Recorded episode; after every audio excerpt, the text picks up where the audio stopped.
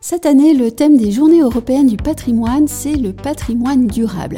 Et cette année, pour la 39e édition de cet événement, Bercy, le ministère de l'économie et des finances, ouvrira ses portes au public à Bercy le samedi 17 septembre de 14 à 18h et le dimanche 18 septembre de 10h à 18h. En s'inscrivant sur le lien que je mettrai sur le site à partir du lundi 5 septembre, les visiteurs pourront rencontrer les directions du ministère afin de mieux connaître leurs actions en faveur d'un patrimoine durable.